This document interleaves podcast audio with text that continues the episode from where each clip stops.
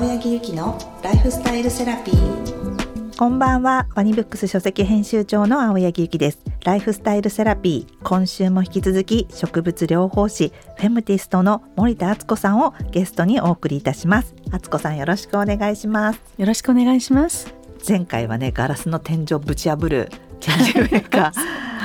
敦子さんだというお話をさせていただいたんですけども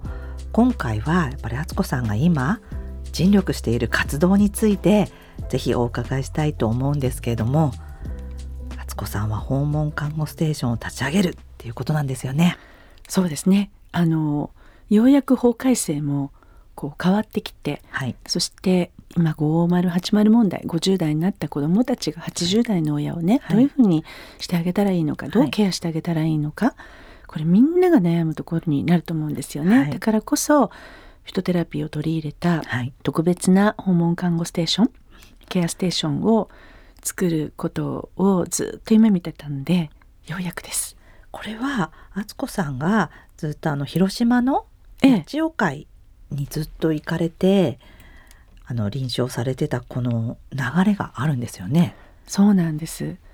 あのもう13年、はい、ずっとそのむくみ痛みのケア表面の皮膚の乾燥あと褥瘡あと陰部ですね。やっぱ日本の陰部洗浄の仕方って、まあ、陰部ってあえて言いますけど、はい、60年これっていう風で私がヨーロッパで見てきたものとはもう段違いだったですね。それはあの、まあ、介護されてる方たちのこの陰部とかのその状態とかがその海外の方の状態とはもう全然違うってことですよね。違うってこと、うん、でやっぱりそのケアをする介護士さんたちもねなんかこう臭いな汚いなみたいなそういうイメージですごく働く人たちへのモチベーションっていうものをなんとなくこう介護暗いものっていうイメージにしてしまってるでしょ、はい、で今度反対に受ける人だってこう大股を開いてね、便とか尿とかね匂うものをさっさと取ってくれるけれども「いたたたちょっと痛いよ」と言えないじゃない？そして自尊心失っちゃうよね。そうですよね。だからその、うん、まあ、毛もあるし、うん、そこに便とかだと酵素作用があるからこうそう溶かしちゃう。行ったりしても、うん、状態が悪い中でもやっぱ働く人たちは一人にそんなにかけられないし丁寧にやったとしても乾燥したりっていうような状況が日本の、まあ、現状だって敦子さんも見られてきたってことですよね。そうなんです。だからあの私の母も、はい、祖母の介護の時にあの途中で施設に入られたんですけど、はい、でもやっぱりそのうわっという状態を見てた時に、まあ、これが当たり前ではなくてこんなにあのちゃんとした膣周りを持っていてあのねおむつの中で便とおしっことやっちゃっていいんだよって。でそんななった匂った状態を毎日毎日自分のこのおむつから匂いを嗅いでいたらね寝ててそれはやっぱり自己防衛本能でボケてきますよ。そうですよね、うん、もう自分が自分じゃなくなってほしいっていうふうに、自分を守るためにボケていくっていうふうになる図式がある感じがあるんですよね。そうでそれはしょうがないじゃんと今までね、日本では取ってたかもしれないけれどもしょうがなくないよってあのきちっと若いうちから膣周りのケアもね含めて脱毛もしといてあげたりそれからいわゆるこの膣のケア、うん、緩まないようにそして自力で歩けるようにそういうことを臨床させてくれた医療法人野鳥会って広島にあるんですけれどもね、はい、ぱりあの日本で実践をちゃんとこう積み重ねない限り、うん、ヨーロッパはこうだったからってこう理論だけではなかなか日本では変えられないのね、はい、だからそういうことも含めて、うん、この13年間の本当に委員長副委員長看護部長そしてたくさんの看護師さんたち介護士さんたちの誇りとなるようなあのましてやそこに入居者さんとか患者さんたちが喜んでくれるようなひいてはその入居者さんたちの家族までがありがとうと思ってもらえるようなみんなウィンウィンじゃない？本当に、うん、あの私もこの時一回見学にね、広島に行かせていただいた時にもう敦子さんとかがケアしてるところを見させていただいて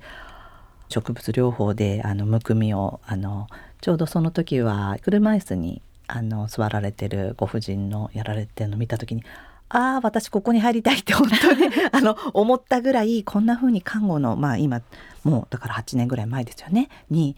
こんな風に植物療法を取り入れた場所があるんだってことにすごい感動したんですけどその時からずっと敦子さんは活動もされてたし実際ケアの臨床もされてきたっていうことですもんね。そうなの。だからあの最初にこう潤う体を出していただいた時に、はい、やっぱりみんな若いうちから知っておこうっていずれみんな年を取ってじゅんぐりじゅんぐり行く時にお母様やお父様どうする？それからおじいちゃまおばあちゃまどんなって？いうやっぱりその膣のケアだけじゃないんだけれども今から知っとかないとねっていう流れで来ているわけだからやはりそのカン・ヘさんという副理事長が、はい、と思い切ってパスッとここ方向転換するのは大変だったと思う。だって医療現場だから。ですよね、うん、もう想像を絶するとこですよね。いろんなことしていくことのね条件とかが。もう普通はできないよ。そうですよね、うん、1600人以上のスタッフがいて何千人ものあの、まあ、患者さんというか入居者さん、うん、あとはデイケアでねあの自分で在宅でいろいろケアを受けてるような方々入れたらもう本当に何万人の人たちが関係する中で、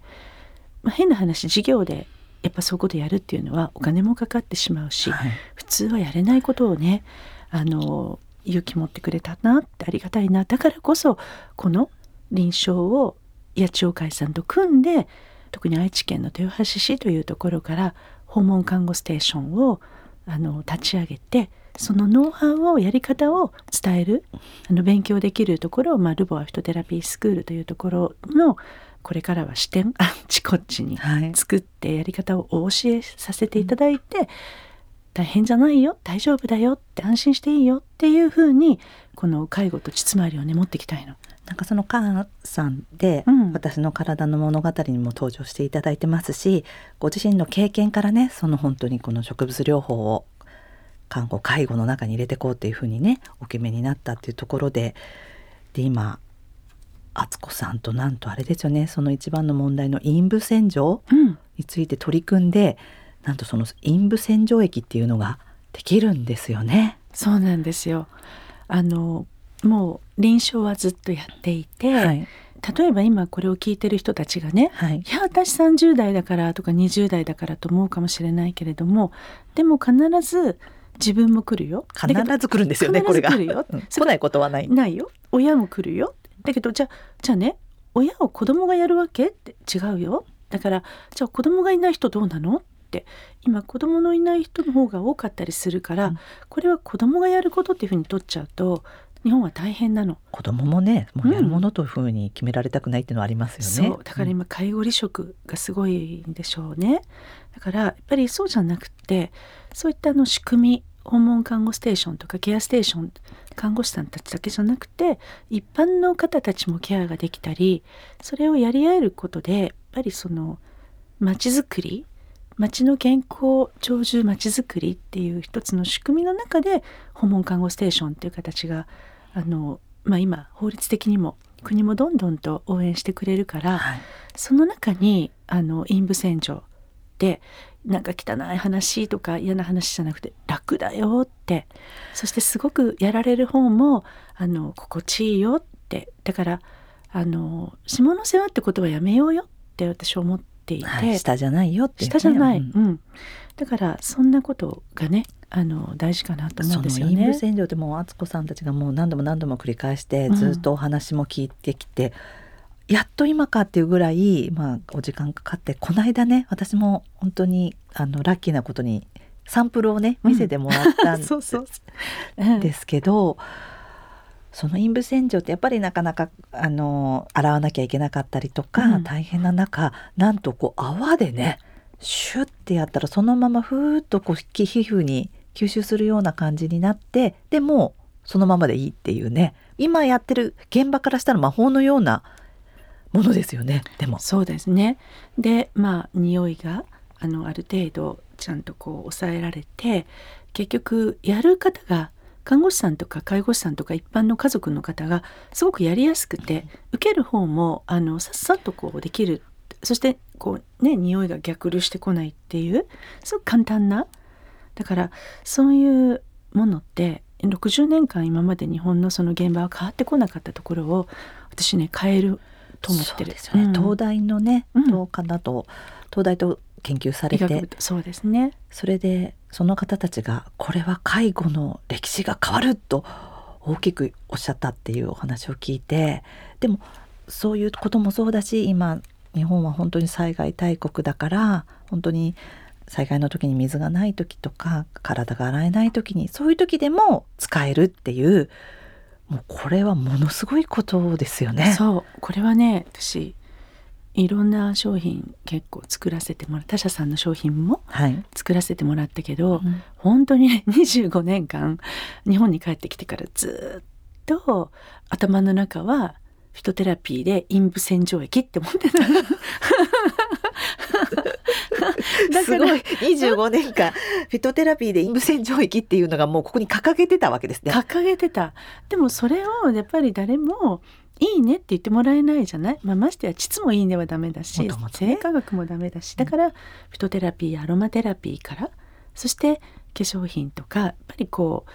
うねあと飲むエルボーリステリアっていうその飲むものからそういう柔らかいところから仕事としては入っていくんだけれども伝えていくんだけれども、はい頭の中は陰部洗浄液訪問看護ステーションってもうずっとあった。それは本当にずっとあってそしてこれが2000もう23年4年にもう実現していくんですよね。そう素晴らしいですね。でこの陰部洗浄液っていうのを作ったら多分商品化したらもうそれを取り入れたところはどれだけ介護の質が変わったり、まあ、される方もそうだしする方も楽っていうふうに思ったらそれだけで一日の作業の時間とかモチベーションとかが変わるのが日本全体のそれなんかこう変わっていく感じが見えますね。そうでしょ？はいだからその介護っていうものを暗く思わない？だってあちらへ向かっていくわけだから、いわゆるね日本では要介護5だとか4だとか3だとかあって、上に行けば行くほどねお金がこうもらえたりいろいろしてもらえるとか言うけどはい。いやいやいやいや戻ろうよっていう。要介護戻そうよ。だってみんな歩いてお手洗いに行きたいはずなのよね。そうですよね。うん、でやっぱりこう人として体は弱っていくけどやっぱり笑顔で生きたいはずじゃない？はい。だからやっぱりそう思うとこの陰部のところっていうのをきちっとしてあげるっていうのはあの、まあ、もちろん認知症になってしまったりもう本当に緩和病棟でねホスピス等でまあ寝込んでしまう人たちもたくさんいるわけだから、はい。全部には言えないけどそういう重症化予防じゃなくてねあの菅さんがよく言うのもっともっと体を予防しておくという意味ではこの陰部はすごいポイントだと思う当ですよね、うん。もうこれからそれがどういうふうになんかあの敦子さんと最初のお話にもありましたけど潤う体を出した時になんかこういう時代その膣なんていうことが言っちゃいけない世の中からこういうふうにどんどん変わってきてうん。で今この陰部洗浄のこの商品が出る前と後でまたこんなに変わったねっていうふうに